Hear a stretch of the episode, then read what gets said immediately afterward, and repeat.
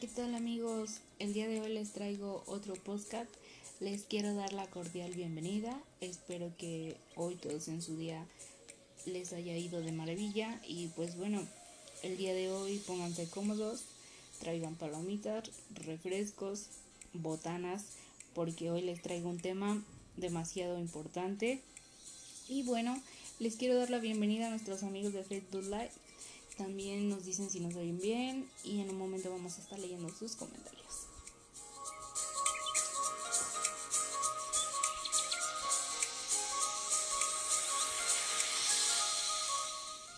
Y bueno, como ya lo comentábamos en el podcast pasado, estuvimos hablando sobre evaluación, sobre los exámenes, sobre si hay opción múltiple, de pregunta abierta, de respuesta cerrada y sobre los exámenes diagnósticos, estos que nos ayudan a saber en qué conocimiento vamos de cierta materia o de cierto tema.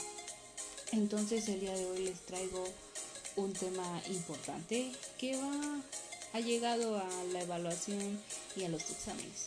El día de hoy vamos a hablar sobre los instrumentos de evaluación psicológica.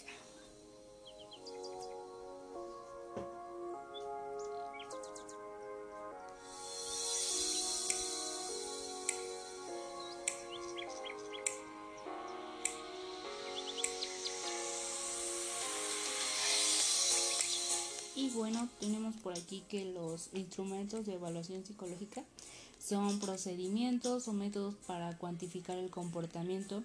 Comprende un conjunto de reactivos, preguntas o tareas a los que responde una persona para ser evaluada.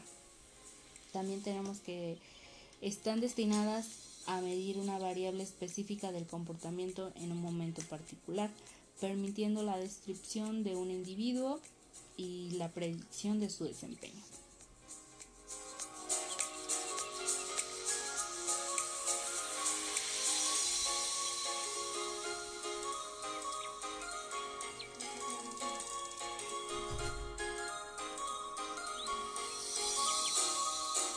Y bueno, también tenemos a, un autor que nos compartió lo que era para él eh, el instrumento de evaluación. Tenemos a Montalvo García. Él nos define la evaluación psicológica como todo aquello que el evaluador puede utilizar como legítima fuente de datos acerca de un sujeto, ¿no? Él nos comparte este esta definición y lo que él cree.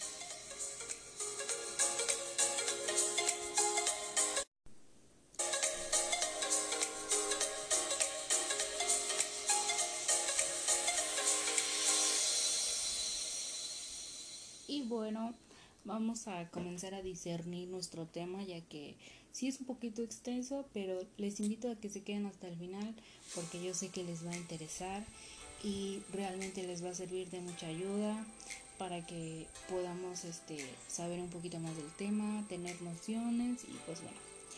La confiabilidad de un instrumento, ¿no? Bueno, vamos a discernir por la fiabilidad, que la fiabilidad es la consistencia o estabilidad de las medidas cuando el proceso médico se repite. Bueno, también de, dentro de este, para saber si es verdadero o si nos ayudó realmente, tenemos la validez, que es el grado en que un instrumento en verdad mire la variable que se busca medir. Bueno, como ya sabemos, o bueno, ya les digo, este nos va a ayudar a la fiabilidad y la validez nos van a ayudar a saber si los objetivos para los que se hicieron esa prueba son realmente ciertos. Y pues bueno, también tenemos por aquí la confiabilidad, que es sinónimo de seguridad o consistencia y estabilidad del resultado, ¿no? Pues este nos va a ayudar a saber si se cumplen todos esos requisitos para tener el buen resultado y lo estamos llevando bien a cabo. Existen tres formas de confiabilidad. La confiabilidad en la calificación, la confiabilidad del contenido y la confiabilidad temporal.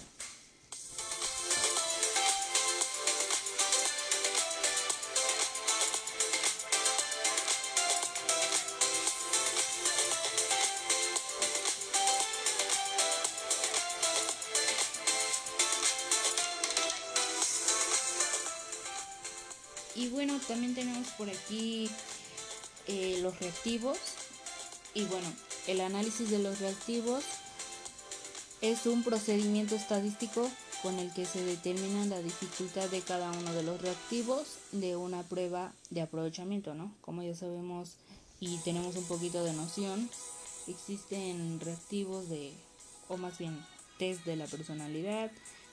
Eh, cuando nosotros vamos a entrar a, a la escuela, a lo mejor nos sentimos mal o estamos pasando por una situación, entonces necesitamos de un test o de una persona que nos escuche para que nosotros podamos sentirnos como que un poquito más descargados y ayudados por esa persona.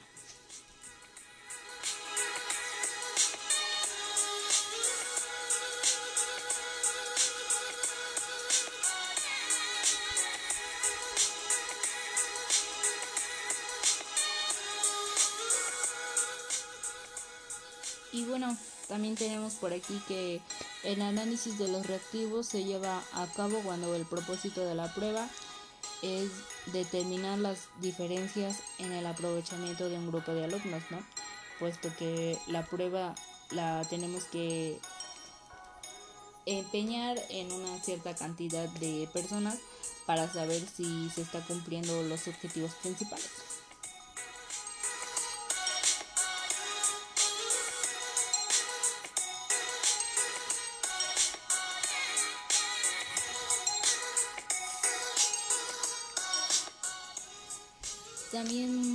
Tenemos que la dificultad del reactivo, ¿no?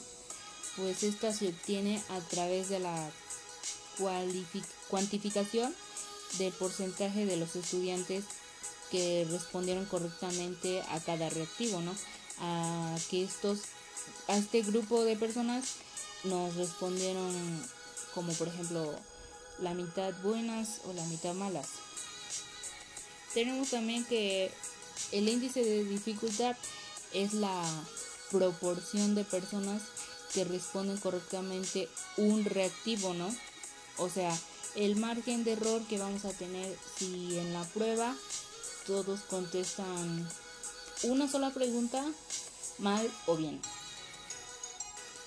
Tenemos aquí el uso del índice de dificultad para adecuar los instrumentos. Que este se determina el índice de dificultad de cada uno de los ítems se divide el número de estudiantes que contestó correctamente el ítem entre el número total que contestaron el ítem.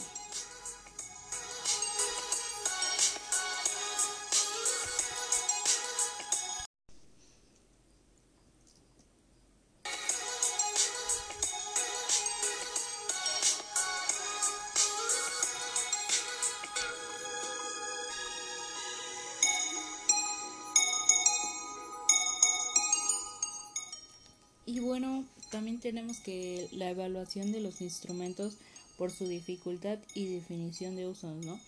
Puesto que estos son el medio por el cual el maestro o la maestra podría registrar y obtener información necesaria para verificar los logros o dificultades de sus alumnos o de los reprobados, ¿no? Tal vez también podríamos aplicarlo ahí.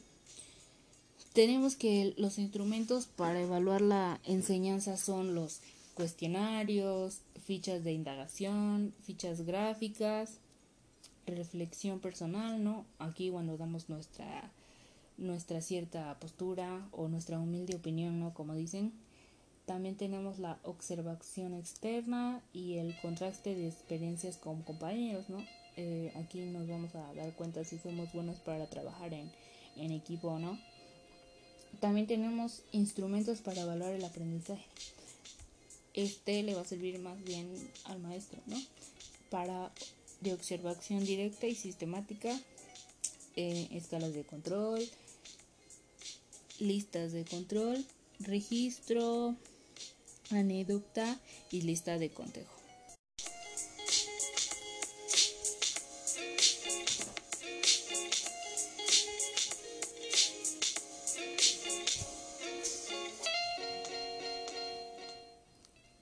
Pero ya les di a conocer todo esto, ¿no? Pero realmente cuál es la función principal de un instrumento de medición educativa, bueno, pues este se crea para medir la inferioridad de las capacidades de las personas y ofrece información para la, para la correcta toma de decisiones.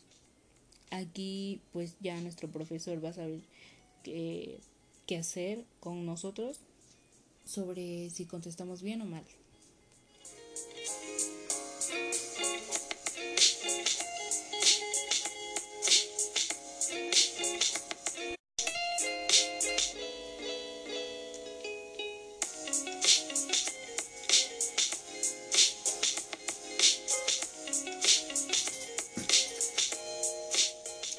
Y vamos a ver qué tal eh, se oye en el Facebook Live. Recuerden que aquí estamos tomando en cuenta sus preguntas o si tienen algún consejo para nuestro podcast, ya saben que es bienvenido. Y vamos a ver aquí nuestros amigos de Facebook Live si nos tienen alguna pregunta. Y bueno, no me cargan los comentarios. Pero bueno, vamos a, a seguir con nuestro tema y ahorita, y ahorita porque no me cala.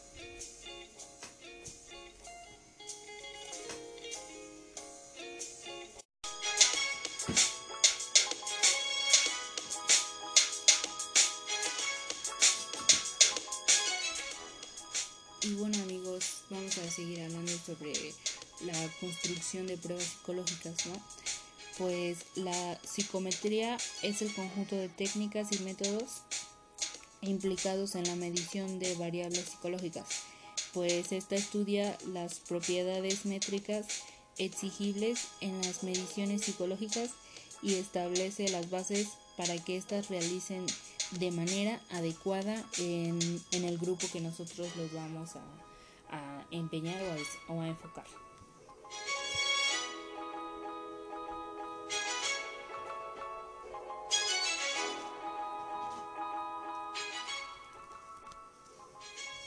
Como ya sabemos, la teoría clásica de las pruebas es diseñada de instrumentos que presentan importantes problemas, ¿no? Puesto que no existe una sola aproximación a la medición de un constructo que sea universalmente aceptado o las medidas psicológicas se basan en muestras limitadas de la conducta. Como ya les mencionaba, debemos de tener un, cierto grupo de personas a las que les vamos a aplicar esta prueba y nos debe de arrojar este un cierto una prueba de error y algo así.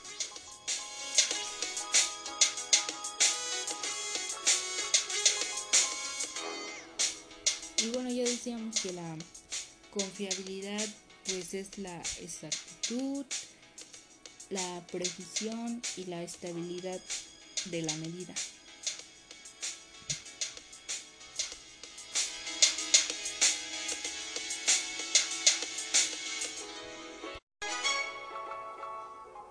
También como ya lo mencionábamos, la validez es, es un instrumento de medición es válido si se hace aquello para lo que se concibe a la validez de una prueba que concierne a lo que se mide, ¿no?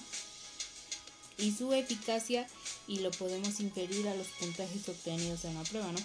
Tenemos que existe la validez del constructo, validez de criterio y validez de contenido.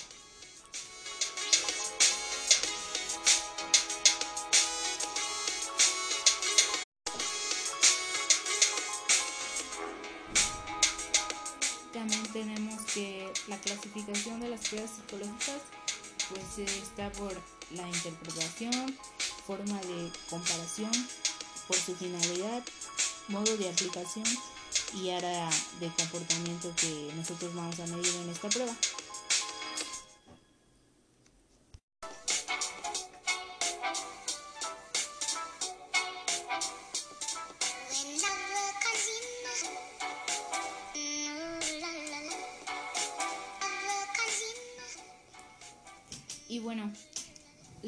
Las algunas, bueno, más bien las etapas de la construcción de una prueba es especificaciones de la finalidad, uh, o sea con lo que nosotros vamos a llegar a hacer si vamos a cumplir con el objetivo o no. definición del rasgo, elaboración de reactivos, comprobación y análisis de los reactivos. Si estos, si vamos a aplicar la prueba y que hable de lo que ya nosotros dijimos, ¿no? Por ejemplo, no vamos a aplicar una prueba de, de la persona y después le vamos a decir que es de matemáticas y después de español. O sea, debe de ser coherente con los reactivos que nosotros vamos a elaborar. Su estructura, la forma final de la prueba, ¿no? La estandarización y el análisis técnico de la prueba, ¿no? Como por ejemplo lo que nosotros vamos a llegar a, a hacerlo, si ya sea mediante lluvia de ideas o algo así, entonces debemos de tener en cuenta esos siete puntos.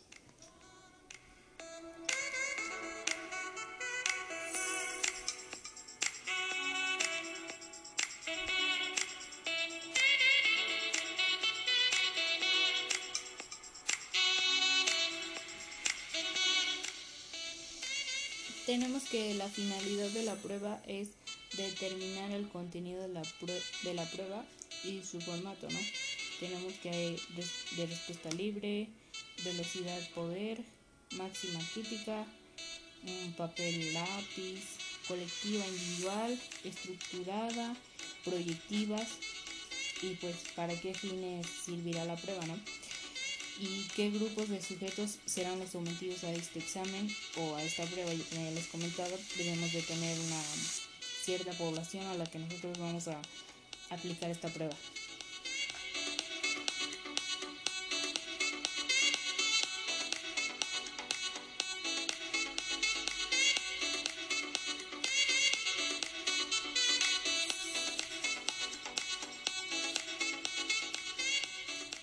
tenemos que la elaboración de reactivos, ¿no? En la construcción de cualquier prueba existe una serie de reglas que facilitan la redacción de los ítems, ¿no? Pues tenemos que escribir de forma clara, precisa y simple, no nos debemos de divagar en otros temas que no son, expresar una única idea por ítem y evitar expresiones del tipo ninguna es válida o todas son válidas, ¿no? Pues hay que dejar bien claro que solo es una y esa debe de ser. Y pues bueno, hablando de los ítems, ¿qué es un ítem? Bueno, pues tenemos que es la unidad básica que configura el material o contenido de un instrumento de medición que comprende la pregunta y la respuesta. La pregunta es una situación, problema a la que el sujeto ha de dar una respuesta, ¿no? Pues nosotros, como ya vimos en la evaluación de los reactivos, no debemos de divagar por otros temas a los que no están preparados nuestros sujetos.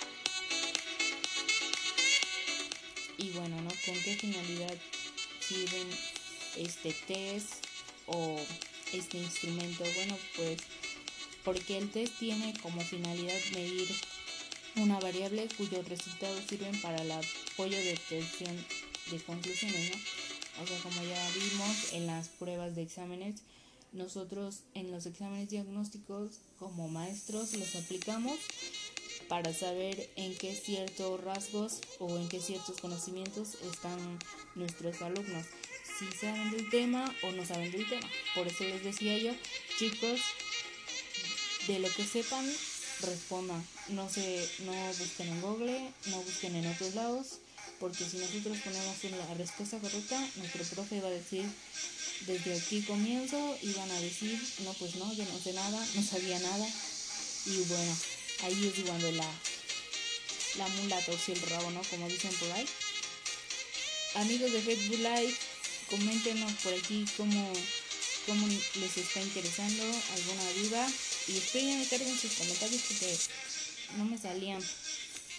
Pero bueno, a ver, vamos a seguir.